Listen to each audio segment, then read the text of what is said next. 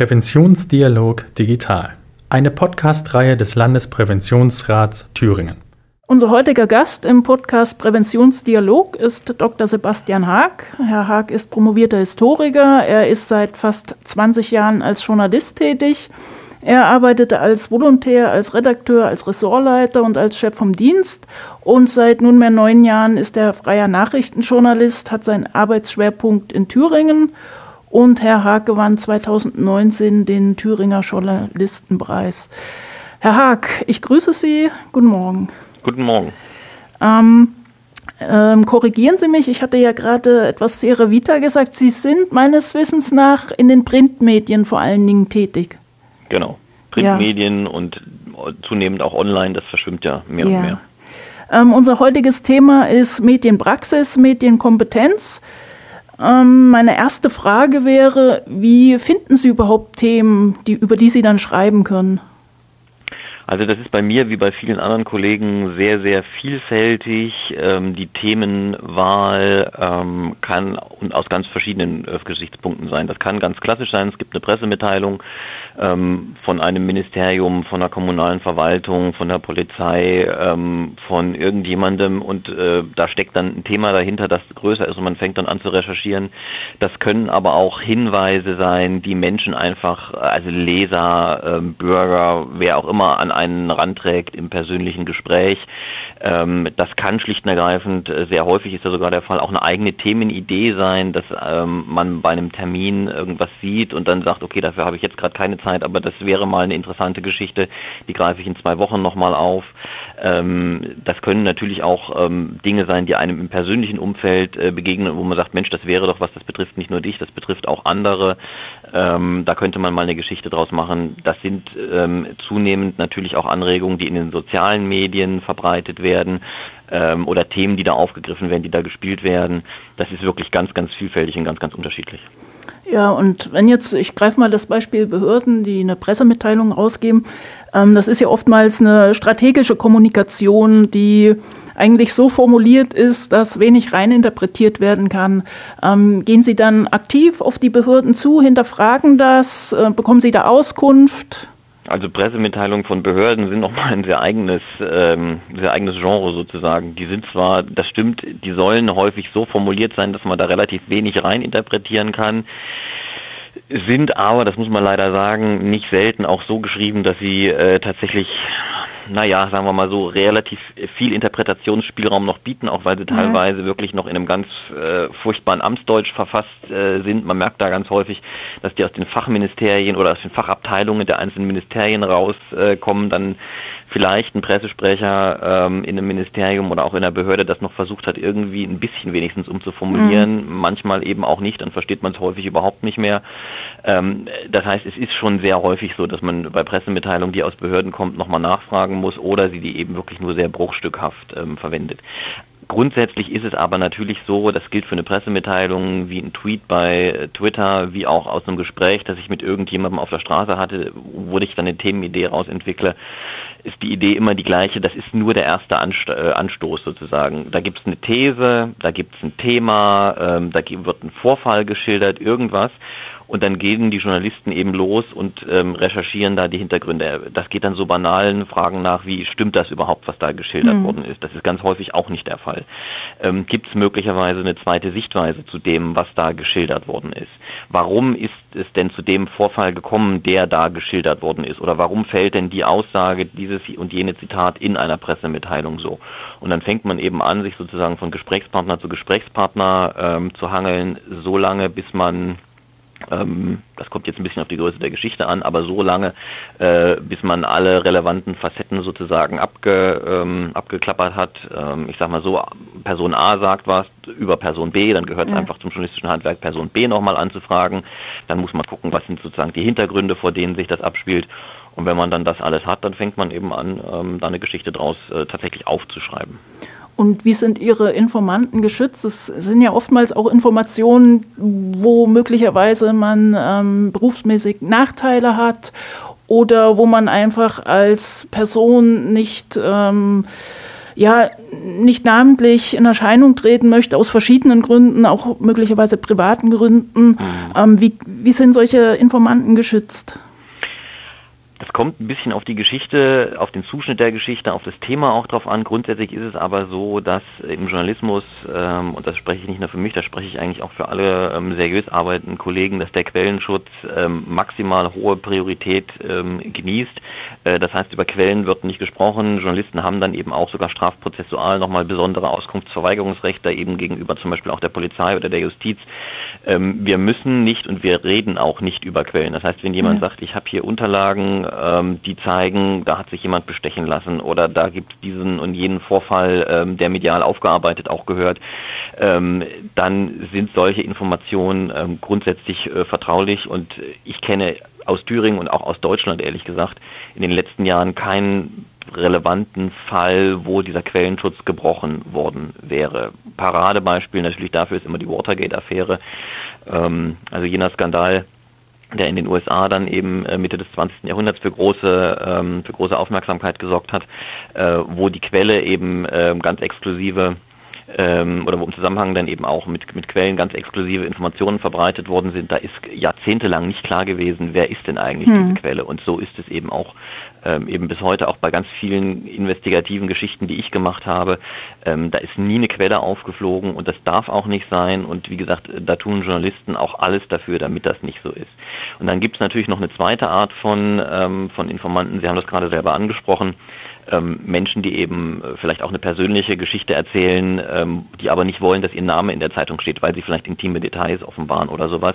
Ähm, da wird sehr häufig auch mit Anonymisierungen gearbeitet. Da wird dann eben ähm, häufig ein äh, sozusagen ausgedachter Name für die Person äh, genannt. Mhm. Alles andere an Fakten und Zuordnungen stimmt. Natürlich stimmt auch die Geschichte dahinter, aber der Name wird eben nicht genannt, weil jemand sagt, okay, wenn ich hier eine schwere Krankheit habe zum Beispiel äh, und das für mich ein besonderer Schicksalsschlag ist, dann möchte ich schon, dass Menschen wissen, wie sich das einfach vielleicht anfühlt, was Menschen wie ich, die stehen ja immer nur repräsentativ für eine größere Gruppe, auch durchmachen, aber ich will eben nicht unbedingt, dass mein Nachbar weiß, dass ich das bin. Mhm. Ähm, und auch da ähm, tropft nichts durch.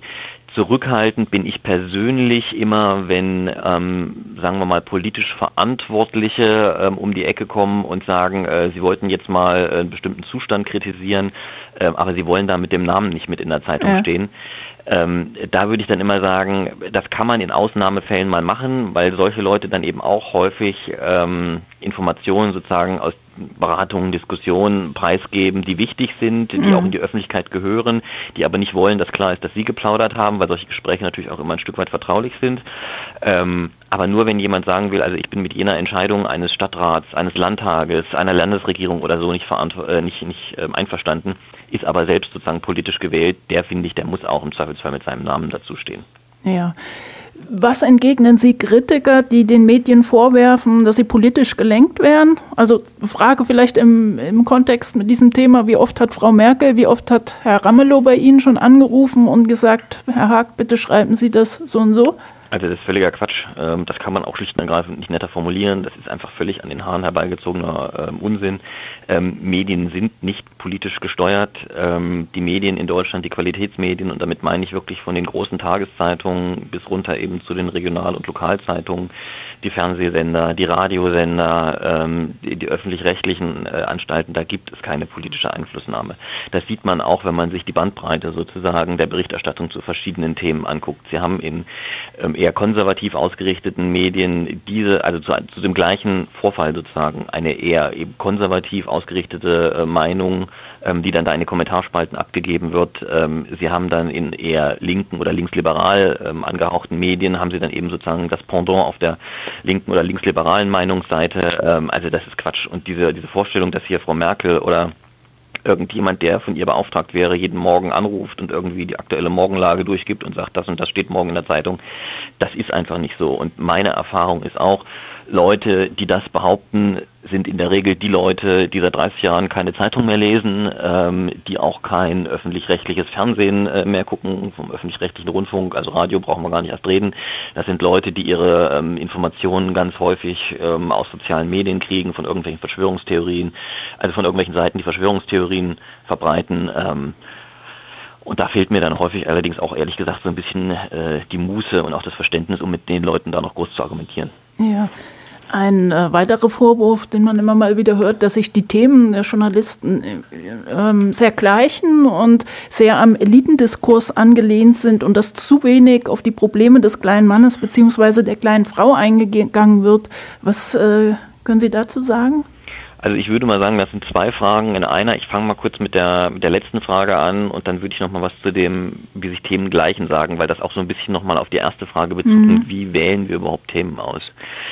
Ähm, Natürlich ist es so, dass wir in Teilen ähm, Dinge abbilden, die den kleinen Mann auf der Straße jetzt nicht bis in die letzte Nachkommastelle äh, sozusagen erstmal unmittelbar berühren. Das ist so. Wenn wir über ein Gesetzgebungsverfahren zur Aufstellung des Thüringer Landeshaushaltes für das Jahr 2022 ähm, berichten, dann wird mit ganz großer Sicherheit der letzte Änderungsantrag, den irgendeine Fraktion dazu eingereicht hat, ähm, machen wir uns nichts vor, den Handwerker auf der Straße oder die äh, Frau, die beim Bäcker die Brötchen einpackt, äh, dann wird die das nicht im letzten Detail unmittelbar, und das ist wichtig, unmittelbar interessieren. Trotzdem gehört das in gewisser Weise ähm, in auch eine mediale Berichterstattung, weil natürlich diese mediale Berichterstattung auch dazu dient, ähm, eine Informiertheit und eine Meinungsbildung unter denjenigen voranzutreiben, die politische Entscheidungsträger sind. Also Abgeordnete, mhm. Menschen, die irgendwie, weiß ich nicht, in einem Gemeinde- und Städtebund äh, sitzen, Leute, die eben auch Kommunalpolitik machen, die dann eben wieder ihren Abgeordneten anrufen und sagen, hier stimmt aber diesem Änderungsantrag zu, das ist wichtig für meine Gemeinde, für mein Dorf, was auch immer. Ähm, äh, das ist in Teilen so.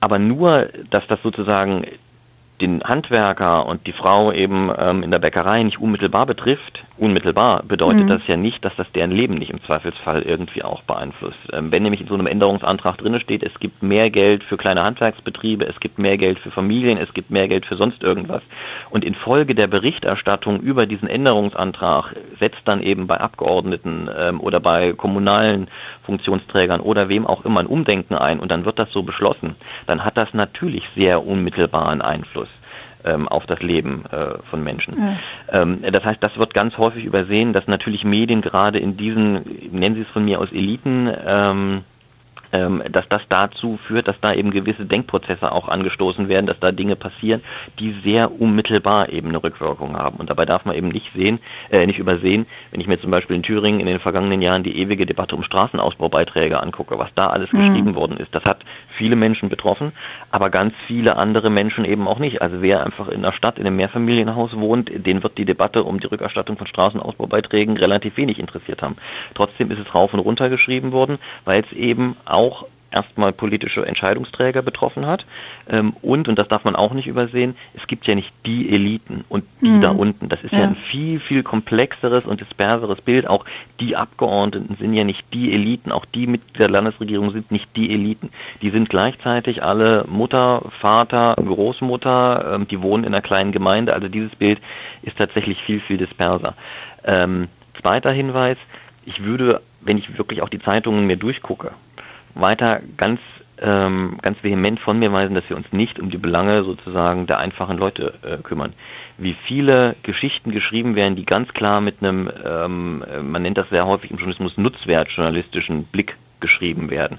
Also was bedeutet es denn, wenn jetzt der Landes, wenn der Landtag eben einen Haushalt für 22 ähm, beschließt. Was bedeutet das für die alleinerziehende Mutter? Was bedeutet das für Leute, die Kindergartenkinder haben? Was bedeutet das für Leute, die möglicherweise Meisterbafög den nächsten Anspruch äh, nehmen wollen? Was bedeutet das für Frauenhäuser? Dieser Blickwinkel wird ja, und zwar seit Jahren, immer wieder in, in ganz vielen Stücken auch ganz klar gepflegt, weil wir natürlich wissen, dass die Mehrzahl der Menschen, die Zeitung lesen, die online lesen, die Radio hören, sind eben nicht irgendwelche politischen Funktionsträger, ähm, sondern Menschen, die eben was anderes den ganzen Tag machen.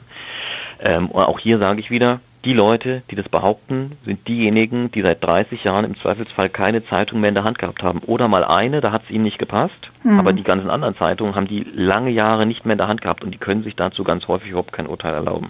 Und jetzt müssen Sie mir noch mal ganz kurz helfen, was der erste Teil der Frage war. Ähm, es ging einmal um den Elitenkurs, haben Sie gerade genannt, und ähm, zum Zweiten ähm, nochmal die einheitlichen Themen. Ach so, genau. Ähm, sagen wir mal so, es gibt natürlich Themen, äh, die in allen Zeitungen, ob groß, ob klein, ähm, in allen Online-Portalen aufgerufen werden. Ne? Also mhm. das ist völlig klar. Wenn ich, ich mache es mal an einem ganz banalen Beispiel, ähm, wenn ich den Idealfall hätte, dass ich ähm, noch in einem bestimmten Verbreitungsgebiet vier Zeitungen, zwei Online-Medien und äh, drei Radiostationen habe und die alle von mir aus äh, irgendwo, ich sage jetzt mal, in, so, so erscheinen, dass, die, dass man die alle in Erfurt kaufen könnte und es kommt hier auch ganz banales Beispiel zu einem großen Verkehrsunfall in Erfurt, dann ist klar, dass alle diese Medien ähm, auf diesen Verkehrsunfall oder über diesen Verkehrsunfall berichten werden.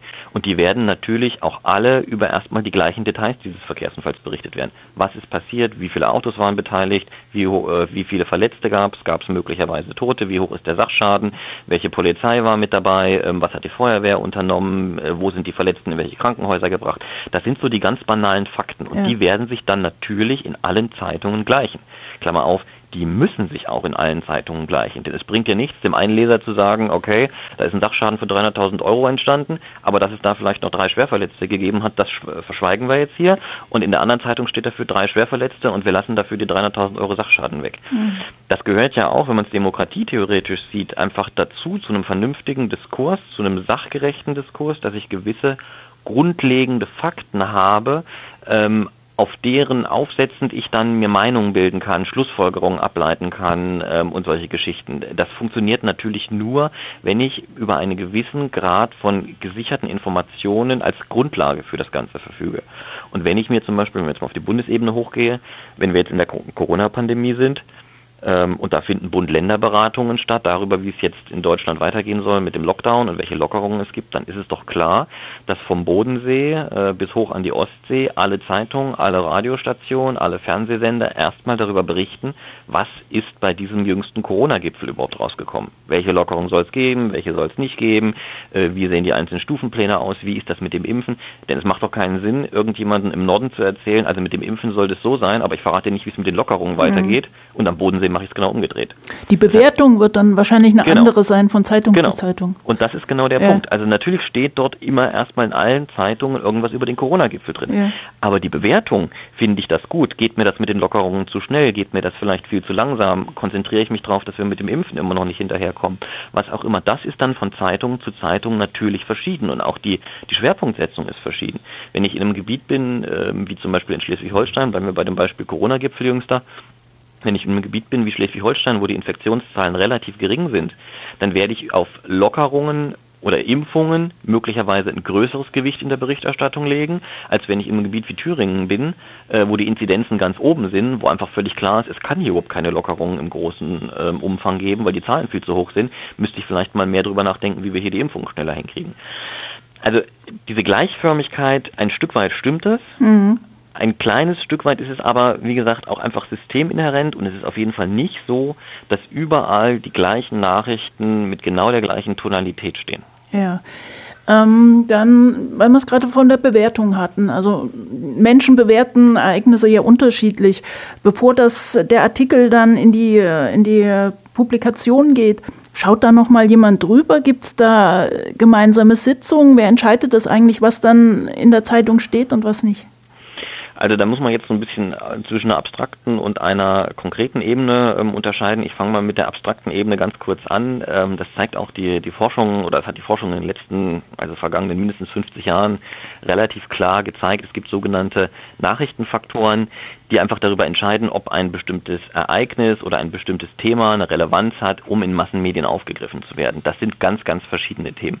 Ist das ein aktuelles Thema oder ist das ein Thema, das zeitlos ist, das man auch in drei Monaten noch bringen kann? Ähm, sind, klingt banal, ist aber so, sind Kinder daran beteiligt. Ähm, Kinder, wenn Kinder daran beteiligt sind, ähm, rutscht es im Nachrichtenwert eher noch mal ein Stück nach oben. Ähm, das sind dann so Fragen wie, ähm, geht es dabei um äh, Leid, Tod, hohe Sachschäden? Auch sowas rutscht mhm. in der Zeitung im Zweifelsfall in der Prioritätenliste eher nach oben. Ähm, und das hat am Ende, das wird immer auch ganz häufig vergessen, auch einfach was damit zu tun, was Menschen in der Zeitung lesen und lesen wollen. Kein Mensch will jeden Morgen eine Zeitung äh, im Briefkasten haben, für die, das darf man nicht vergessen, er am Ende auch noch Geld bezahlt und für die er auch im öffentlich-rechtlichen Bereich sozusagen einen Rundfunkbeitrag bezahlt. Und da steht dann drin, heute ist nichts passiert, ähm, der Verkehr fließt ganz normal, ähm, alles ist in Ordnung, es gab keine Komplikationen äh, irgendwo im medizinischen Bereich, ähm, ist alles ganz super, das Wetter passt auch, hat nicht geregnet. Das will ja keiner lesen. Ja. Also das wird immer übersehen, wenn es dann immer heißt, ja, die Medien wir dramatisieren und wir berichten immer nur über das Schlechte. Klammer auf, stimmt auch nicht. Es gibt in vielen Zeitungen inzwischen Rubriken die gute Nachricht, wo dann eben mal kurz geschrieben wird, was heute alles nicht passiert ist oder was einfach ganz reibungslos und gut geklappt hat. Ähm, aber ganz häufig ist das, was in den Zeitungen steht, eben auch ein Spiegel dessen, was Menschen lesen. Und gerade online ähm, sehen die Redaktionen eben sehr gut, was sich klickt und was sich nicht klickt. Mhm. Ähm, und da muss man dann eben auch sagen, viel, viele Leute klicken auf einen Text, von wegen, äh, ein Auto ist gegen einen Baum gefahren, da sind drei Menschen verletzt worden, das Auto ist völlig ähm, hinüber und da waren vier Feuerwehren im Einsatz. Die Realität ist, solche Texte kriegen mehr Klicks, als wenn ich drüber schreibe, ähm, was ähm, möglicherweise in der Landespolitik äh, schiefgelaufen ist, was in der Bundespolitik schiefgelaufen äh, ist. Und die kriegen auch mehr Klicks, als wenn ich, habe ich zum Beispiel vor ein paar Monaten mal gemacht, einen Text schreibe über ehrenamtliche Helfer, die sich im Krankenhaus engagieren äh, und dort Menschen pflegen, weil im Gesundheitssystem für diese Pflege kein Geld mehr da ist.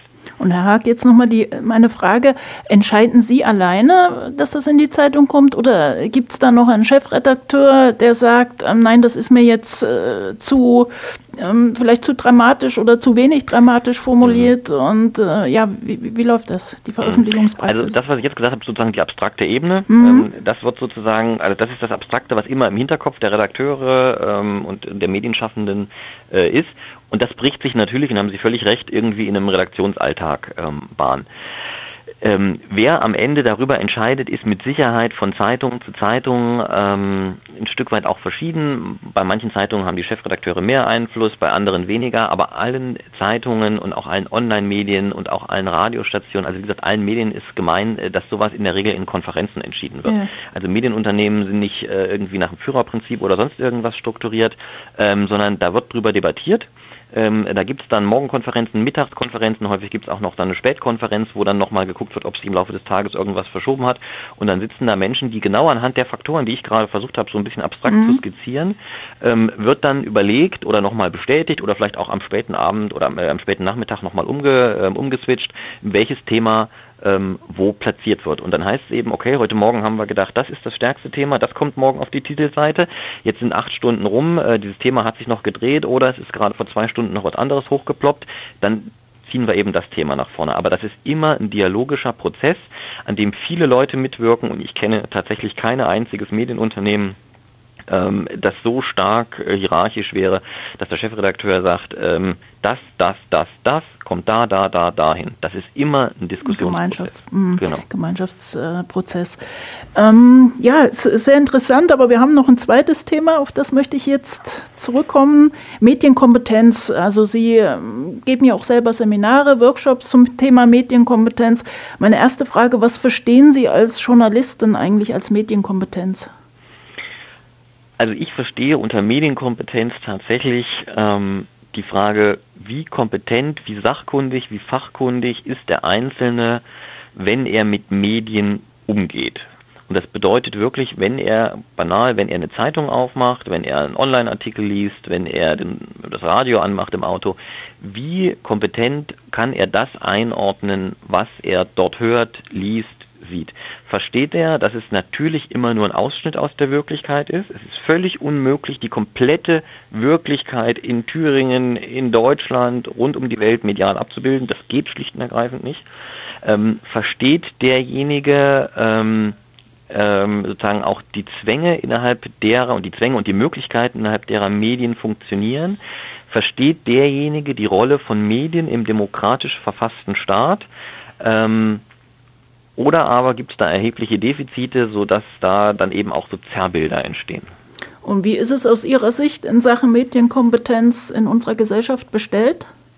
Also ich will mich einerseits davor hüten, das jetzt pauschal über einen Kamm zu scheren und zu sagen, ist alles ganz gut oder es ist alles ganz schlecht. Ähm, da gibt es natürlich auch ganz äh, viele Abstufungen. Ich glaube aber schon, dass man in der groben Tendenz sagen kann, dass es tatsächlich um die Medienkompetenz äh, in weiten Teilen Deutschlands äh, ehrlich gesagt sehr, sehr schlecht bestellt ist. Ähm, Können Sie das vielleicht mal an einem Beispiel dann auch erörtern? Ja, ja. Ich mache es vielleicht direkt an einem Beispiel. Ja. Ähm, ich habe im Rahmen der Corona-Pandemie oder merken wir einfach das auch nochmal, dass ähm, wie soll ich sagen, der Wunsch vieler Menschen, äh, mit Medienschaffenden sich auszutauschen, ähm, Lob, aber vor allen Dingen auch kritiklos ähm, zu werden, ist schon nochmal deutlich ähm, spürbarer, als es in der Vergangenheit war. Also auch da war die Corona-Pandemie ähm, für ganz viele Entwicklungen, die es vorher schon gab, gab ein ähm, wahnsinniger Katalysator. Und ich hatte in den vergangenen Wochen oder Monaten immer wieder Gespräche mit Menschen aus allen gesellschaftlichen Schichten, ähm, angefangen von Menschen, die ähm, eher im Niedriglohnsektor gearbeitet haben, dann heftig von Kurzarbeit betroffen worden sind, wodurch sie ihre ähm, soziale Situation nochmal verschärft hat, bis hoch zu Leute, die sechsstellige Summen als Jahresgehalt verdienen, ähm, wo immer wieder die gleichen strukturellen Probleme eben dann durchkommen, die eben nicht wissen, dass ganz banal, welche Zeitung erscheint eigentlich wo. Die mhm. nicht wissen, dass es eine ganz strikte Trennung in, ähm, in Redaktionen gibt zwischen dem Anzeigenteil und dem Redaktionsteil.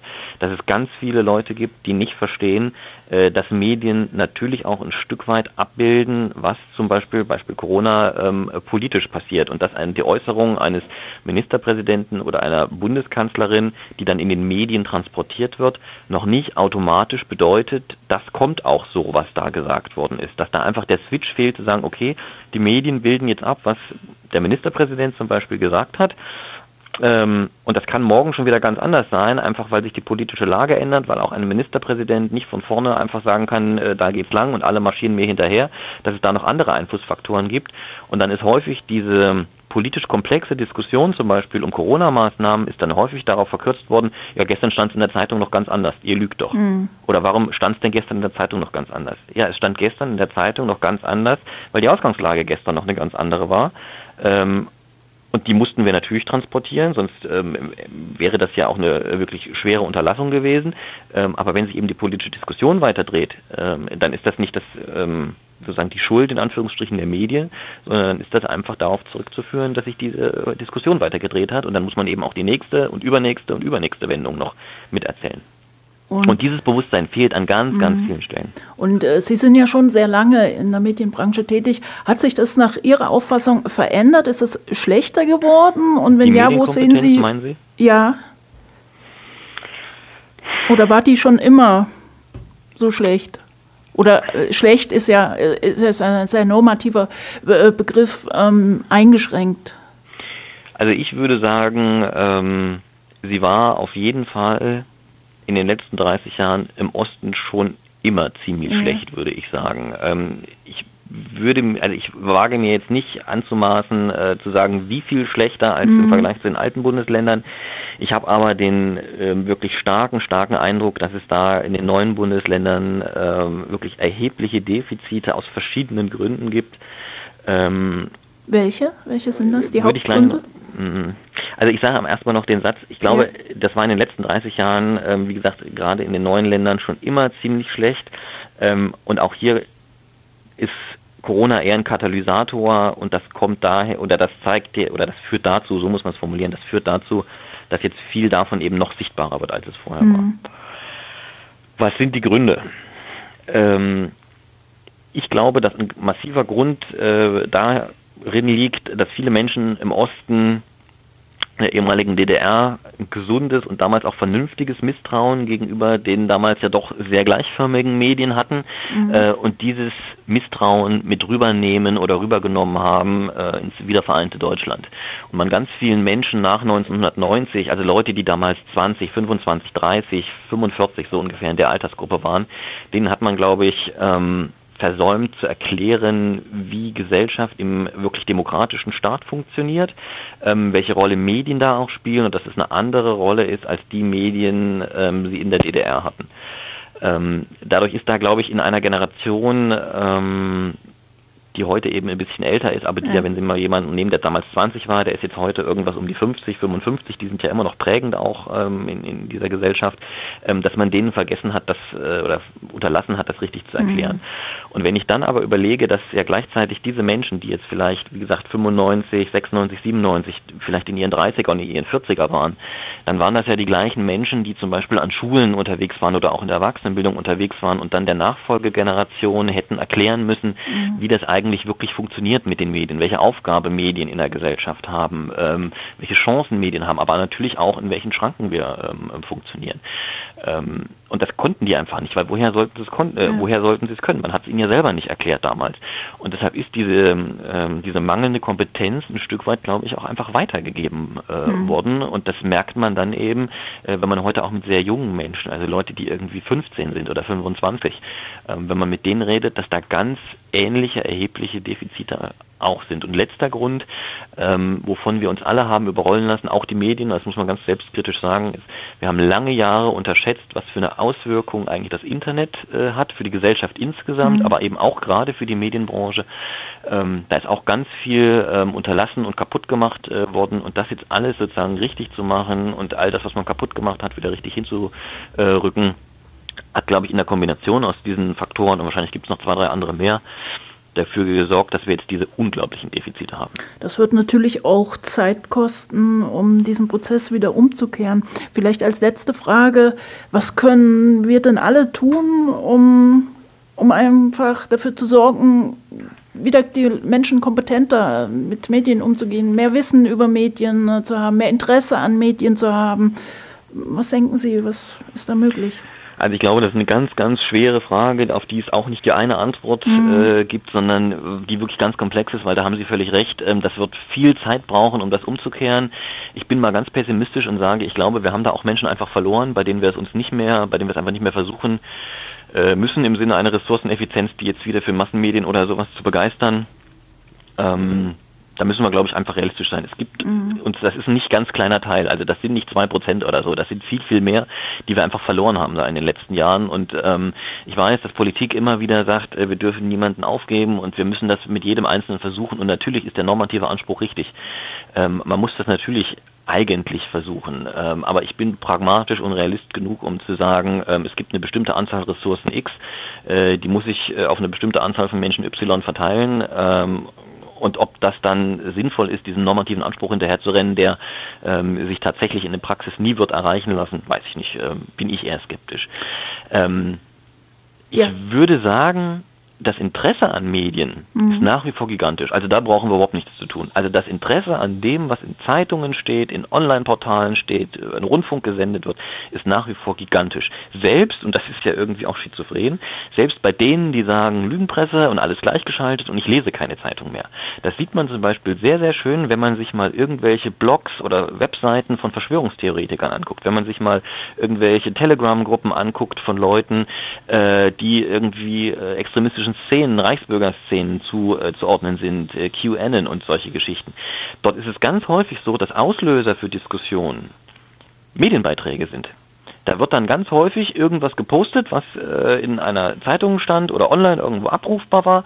Und dann wird sich darüber aufgeregt, dass wieder das nicht stimmen würde ähm, oder äh, dass das verdreht würde oder dass es doch eigentlich ganz anders gewesen sei und dass man sich das gar nicht vorstellen könne, wie es da steht, wie auch immer. Aber Diskussionsgegenstand sind ganz, ganz häufig Berichte in Massenmedien. Also wie gesagt, selbst bei denen, die Massenmedien eigentlich ablehnen, wird immer wieder darauf requiriert äh, und immer wieder gesagt, ah, guckt mal da. Also das Interesse hm, ist, ist, ist, ist da. da ja. Die Frage, wie man die Leute medienkompetenter machen kann, die es vielleicht wirklich auch werden wollen, ich denke, das wird am Ende nur über Bildung funktionieren. Okay. Und das Problem bei Bildung ist aber halt eben das, wie Sie es gerade auch gesagt haben, das dauert. Und das dauert richtig, richtig lange. Ähm, das wird über nur über Erwachsenenbildung an ganz vielen Stellen gehen und noch besser und noch zielführender und wahrscheinlich am Ende auch billiger ist es aber damit noch viel früher anzufangen, in den Kindergärten und in den Schulen. Da müssen äh, die wirklich ganz, ganz wichtigen und zentralen Grundlagen gelegt werden dafür, dass Menschen verstehen, wie Massenmedien funktionieren äh, und wie auch nicht. Leider gibt es aber eben auch da noch erhebliche Defizite. Ja, wenn auch ein wenig ein pessimistisches Schlusswort, aber, aber realistisch, denke ich. Ähm, Herr Hack, vielen Dank. War total interessant, mit Ihnen zu sprechen und ich wünsche Ihnen noch eine gute Zeit. Wünsche ich Ihnen auch. Danke. Tschüss. Präventionsdialog Digital. Eine Podcast-Reihe des Landespräventionsrats Thüringen. Ja, mein Name ist Thomas Ley. Ich bin Leiter der Geschäftsstelle des Thüringer Landespräventionsrates. Und ich darf heute Herrn Russell begrüßen. Guten Tag, Professor Ley. Herr Russell ist äh, studierter Psychologe und Organisationsberater und wir sprechen heute über das Thema Konflikt und Kultur. Und in dem Zusammenhang habe ich die erste Frage, nämlich vor welchem Erfahrungshintergrund, Herr Russell, sprechen Sie über dieses Thema? Ja, der Ausgang für mich war schon eine internationale Familienkonstellation. Meine Mutter ist ähm, gebürtige Deutsche, mein Vater ist Engländer. Äh, aufgewachsen bin ich auch in beiden Kulturen und auch die akademische Ausbildung ähm, erfolgte nicht nur in Deutschland, sondern auch in Indonesien. Ich habe auch noch ähm, weitere Ausbildungen in England gemacht und durch meinen Job habe ich jetzt ähm, in äh, ja, mehr als 30 Jahren auch in mehr als 30 Ländern arbeiten dürfen und äh, dadurch natürlich auch kulturelle Vielfalt kennengelernt und häufig in dem Job als, als Coach, Trainer, ähm, Berater bin ich in Situationen, wo es Spannungen gibt, wo es Konflikte gibt. Und von da habe ich die Kombination auch häufig erleben dürfen. Ja. Ähm, kommen wir zunächst zu den begrifflichen Grundlagen, die, denke ich, notwendig sind, um das Thema behandeln zu können. Ähm, so lautet meine Frage, was verstehen Sie unter Konflikt, beziehungsweise was fassen Sie unter dem Kulturbegriff? Ähm, da kann ich mich gleich nochmal genauer äußern, aber vorweg ähm, vielleicht zwei wesentliche Punkte. Ähm, beiden gemeinsam ist, dass äh, wir in diesen Bereichen häufig weniger bewusst agieren. Wir wissen nicht, dass wir in einem bestimmten kulturellen Kontext unterwegs sind bis wir uns daraus entfernen. Ähm, beim Konflikt ist es auch so, dass wir häufig ähm, weniger bewusst uns verhalten. Ein einfaches Beispiel, wir werden lauter. Äh, die Problematik ist aber nicht, dass unser Gegenüber taub ist. Also von daher, in beiden Fällen gibt es sicherlich ähm, gemeinsame Mechanismen, nämlich dass wir gesteuert werden von ähm, Verhaltens- Weisen, die uns nicht unbedingt selber bewusst sind. Ja, zum Thema ähm, Kultur. Äh, häufig wird gesagt, das ist ein Satz von Regeln, von Werten, von Überzeugungen. Also wenn ich zum Beispiel als ähm, Engländer aus Deutschland nach England fahre, muss ich mir bewusst sein, dass ich dann auf der anderen Straßenseite fahre. Ähm, das ist zunächst erstmal ähm, mit hohem Bewusstsein verbunden. Ich muss also darauf achten, dass ich nicht beim Abbiegen auf der falschen Seite lande. Ähm, man gewöhnt sich aber dann daran und denkt gar nicht weiter darüber nach, verhält sich äh, entsprechend. Werte unterscheiden sich auch in Kulturen, Überzeugungen auch. Ähm, wie weit bin ich selber ähm, als Individuum für mein Leben verantwortlich? Wie weit ähm, bin ich verantwortlich für eine Familie, die dahinter ist, ein Clan? oder ist der Clan für mich verantwortlich? Also Kulturen unterscheiden sich ähm, in, in Bräuchen, in Überzeugungen, ähm, in der Wahrnehmung von Hierarchien oder die Art, wie Rollen eingenommen werden. Da müssen wir auch gar nicht so weit entfernt ähm, uns von Deutschland wegbewegen. Das sehen wir schon, wenn wir nach Italien fahren, äh, dass da möglicherweise die gleichen ähm, Straßenverkehrsregeln in der Theorie vorhanden sind die praktische Interpretation aber eine etwas andere ist. Mhm. Und um nochmal Richtung Konflikte zu gehen, ich spreche über soziale Konflikte, Konflikte zwischen Menschen, nicht zwischen Systemen oder Ländern. Das sind ähm, Spannungssituationen, in denen Parteien voneinander in irgendeiner Weise abhängig sind. Und beide Seiten dann mit Nachdruck versuchen, da kommt eben die Emotion auch ähm, rein, ihre eigenen Handlungspläne zu verwirklichen. Gehen davon aus, dass die unvereinbar sind mit den Handlungsplänen der, ähm, der ja, Konfliktpartner. Und typischerweise, das, was ich vorhin angesprochen habe, ist im eskalierenden Konflikt kommen diese eher archaischen Kampf- und Fluchtmechanismen äh, zum Tragen. Also ich werde lauter oder ich verlasse den Raum und knall die Tür zu. Und dieses emotionsgesteuerte, das nehmen wir häufig erst rückblickend, aber nicht in der Situation wahr. Und wenn wir über die Kombination sprechen, Kultur und Konflikt, da kommen eben zwei solche Komponenten zusammen und die machen das miteinander nicht immer leicht. Mhm. Sind äh, Konflikte demnach etwas eher zu vermeidendes? Äh, so würde ich das nicht formulieren. Konflikte sind ähm, häufig sinnvoll. Es ist die Frage, wie ich sie angehe. Eine, ähm, eine Ehegemeinschaft zum Beispiel, die keine Konflikte hat, das kann durchaus die Ehegemeinschaft sein, die nur deswegen existiert, weil die beiden Partner nebeneinander herleben. Aber es ist wirklich in dem Sinn keine Gemeinschaft. Ähm, Konflikte sind, glaube ich, im Leben eingebaut. Ähm, teilweise lassen sie sich ähm, vermeiden, teilweise aber auch nicht. Und dann, äh, dann ist die Frage, wie, ähm, wie gehe ich damit um? Ich kann sicherlich durch gemeinsame ähm, Normen Konflikte vermeiden. Also das praktische Beispiel, wenn ich nach England fahre und bleibe, wie in Deutschland gewöhnt, auf der rechten Seite, dann lade ich den Konflikt ein. Ähm, wenn gemeinsame Prozesse vereinbart sind, und das finden wir häufig in Kulturen, sie haben ihre eigenen Wege, um die typischen Konflikte, die man in jeder Kultur hat, in jedem menschlichen Miteinander, äh, gemeinsame Wege, um die äh, zu lösen. Und im interkulturellen Miteinander unterscheiden sich häufig diese Wege. Die Konflikte, die unvermeidbar sind, gehen häufig auf enge Ressourcen zurück. Einfach ein Beispiel, zwei äh, Mitarbeiter im Unternehmen bewerben sich auf den gleichen Arbeitsplatz, nur eine kann diesen Arbeitsplatz bekommen. Äh, das lässt sich kaum ähm, durch Verhandlungen miteinander lösen, sondern beide sind darauf erpicht, ähm, diese, ähm, diesen Arbeitsplatz zu bekommen. Und letztendlich gibt es ja auch kurzfristige und langfristige Lösungen. Das heißt, ich kann kurzfristig möglicherweise einen Konflikt vermeiden, indem ich einfach schweige, muss dann aber mir dessen bewusst sein, was langfristig die Konsequenzen sind. Umgekehrt auch ähm, muss ich möglicherweise kurzfristig ähm, auf etwas verzichten, um langfristig etwas zu erreichen. Also von daher so einfach ist die Antwort auch nicht. Mhm. Ähm, was meinen Sie? Äh, Sie sprachen eben an, dass Sie auch äh, in Indonesien gelebt haben, dass Sie Engländer sind, dass Sie ja jetzt mhm. in Deutschland leben. Meinen Sie, dass es kulturell unterschiedliche Sichtweisen gibt von Konflikten? Ja, das gibt es auf jeden Fall. Ähm, meine, wir erleben es ja jetzt gerade in vielen aktuellen Beispielen, wenn Sie die Nachrichten anschauen. Ähm, was ich natürlich ähm, sehr stark vor Augen habe als Engländer ist der Brexit. Und ähm, unterschiedliche Wahrnehmungen, wie wichtig ist eine europäische Gemeinschaft.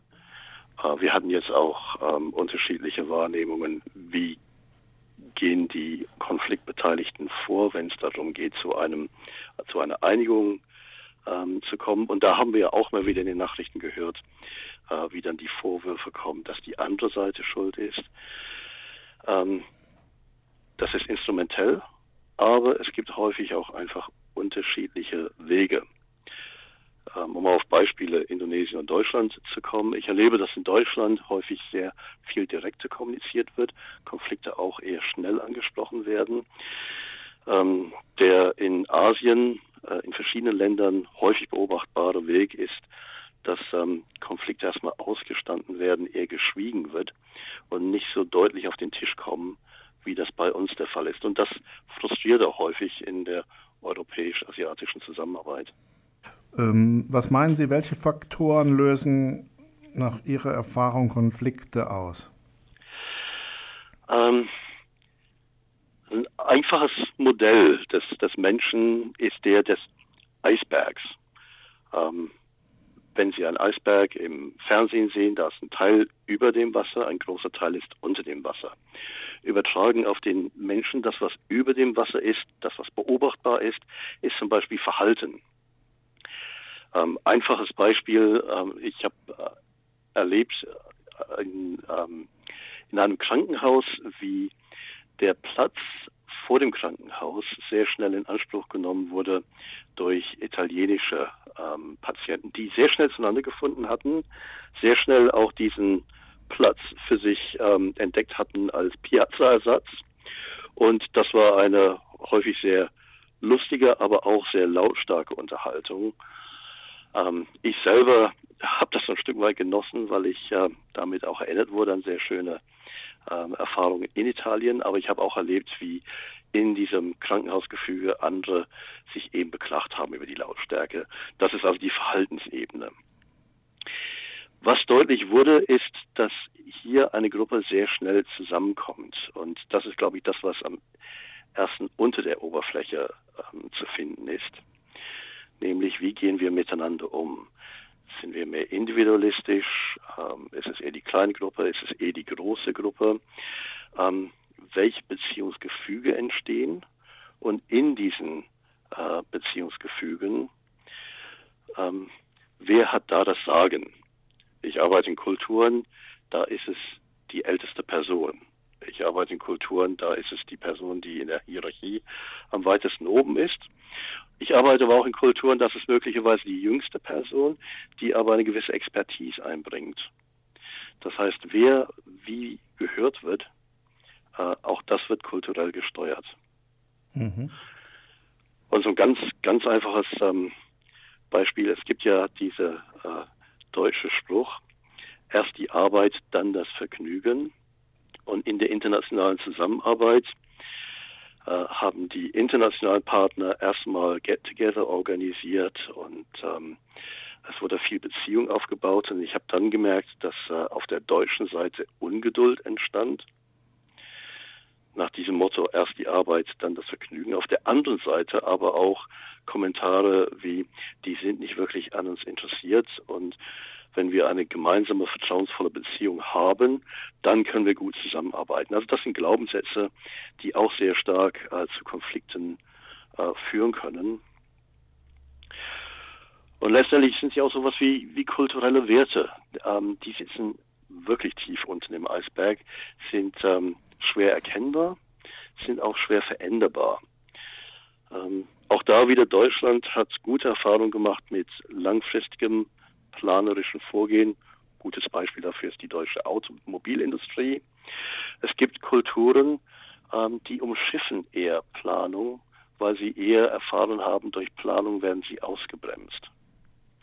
Es gibt Kulturen, die gelernt haben, planbar ist wenig.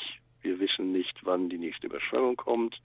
Wir wissen nicht, wann sich ähm, Führungskräfte verändern und äh, von daher auch Systeme sich verändern. Also lieber kurzfristig agieren im Hier und Jetzt mit sehr viel Flexibilität, aber mit weniger strategischer Planung. Und auch da, in dem Kontext, in dem ich arbeite, ist das häufig ein Auslöser für Konflikt. Ja. Ähm, Sie sagen also, dass Sie als Organisationsberater, und so würde ich Sie ja jetzt mal da noch ansprechen wollen, mhm. dass Sie ähm, auch vermitteln, dass man ja sich für die Sichtweisen der Partner interessieren muss, wenn man ähm, erfolgreich auch handeln will.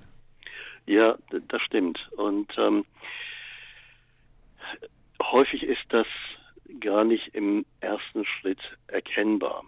Der Fisch nimmt nicht wahr, dass er im Wasser schwimmt, bis er aus dem Fisch aus dem Wasser herausgefischt wird. Ähnlich auch erleben wir, wenn wir in anderen Kulturen unterwegs sind, ähm, dass Verhaltensmuster anders sind. Wir können es aber häufig nicht wirklich erklären. Ähm, Gerade im Konflikt, dann bin ich auch weniger am Zuhören interessiert. Ähm, die Natur, die uns mitgegeben wurde, führt eher dazu, dass wir senden wollen, als dass wir empfangen wollen, dass wir lauter werden, dass wir uns durchsetzen wollen. Und die Empfangsbereitschaft und zu verstehen, ähm, warum sich andere anders verhalten, ähm, die lässt nach. Das heißt, wie gehen wir mit Unsicherheit um, als Beispiel. Ähm, China hat tatsächlich einen ganz anderen Weg gemacht als Deutschland. ähm, wie gehen wir mit Durchsetzungsstärke um. Wir sehen jetzt gerade in der amerikanischen Politik ähm, Verhaltensmuster, die uns befremdlich sind. Ähm, auch dahinter steht eine gelebte Kultur.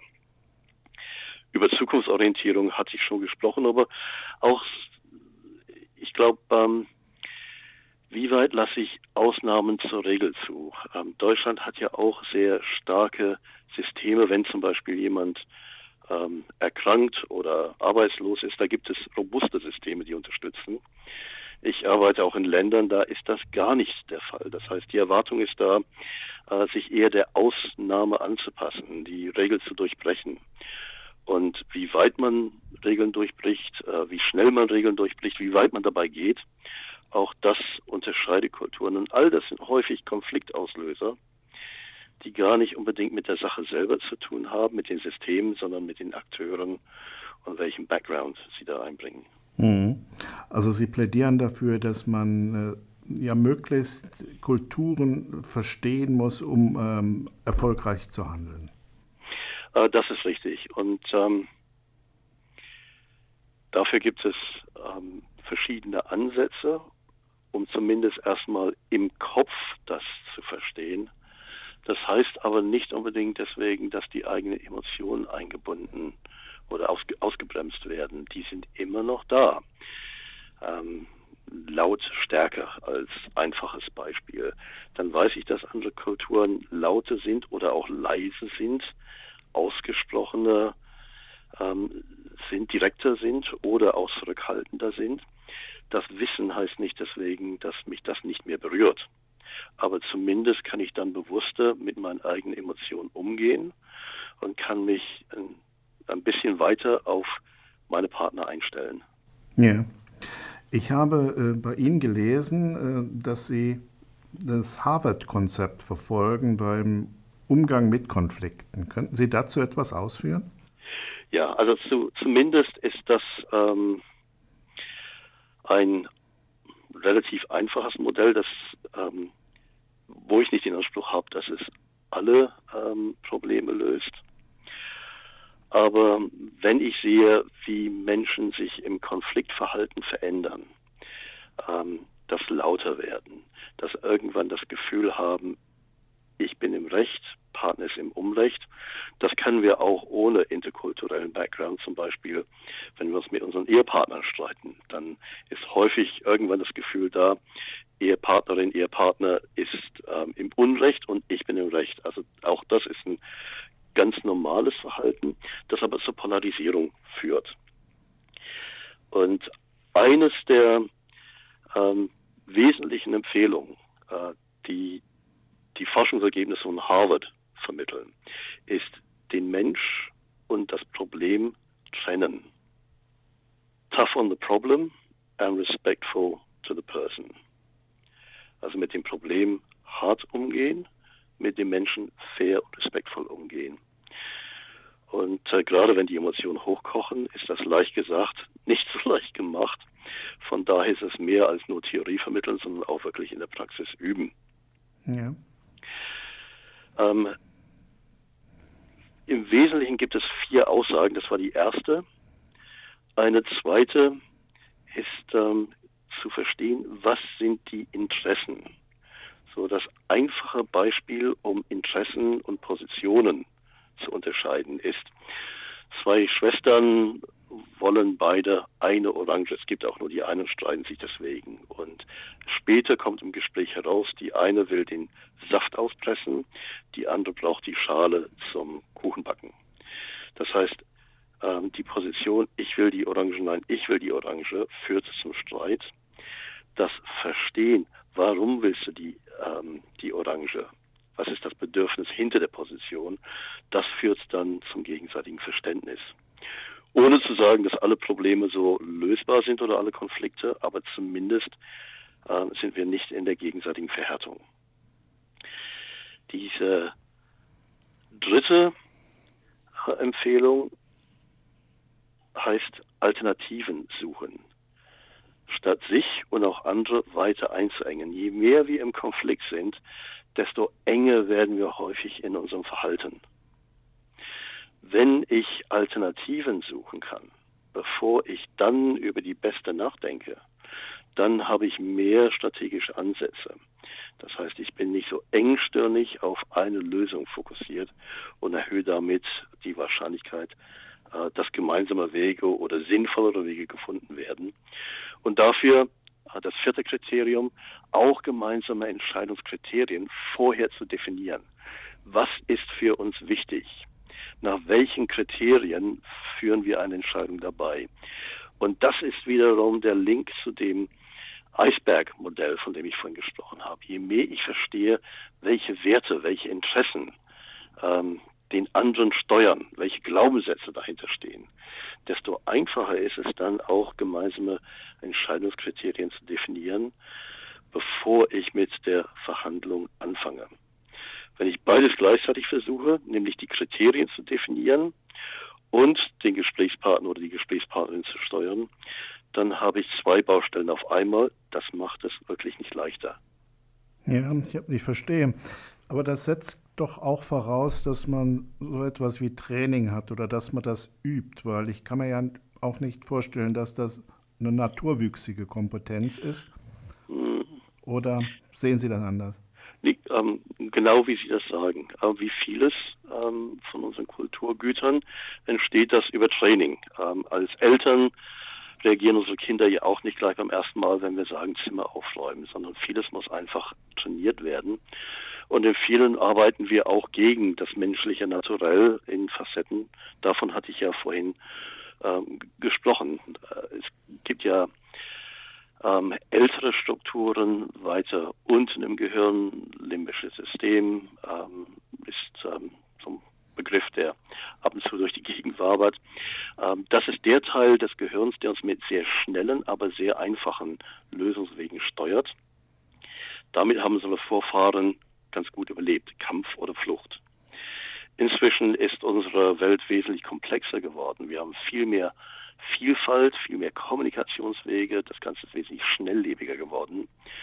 Und in diesen Konstellationen ist Kampf oder Flucht häufig nicht mehr so sinnvoll, wie das äh, noch in der Steinzeit war.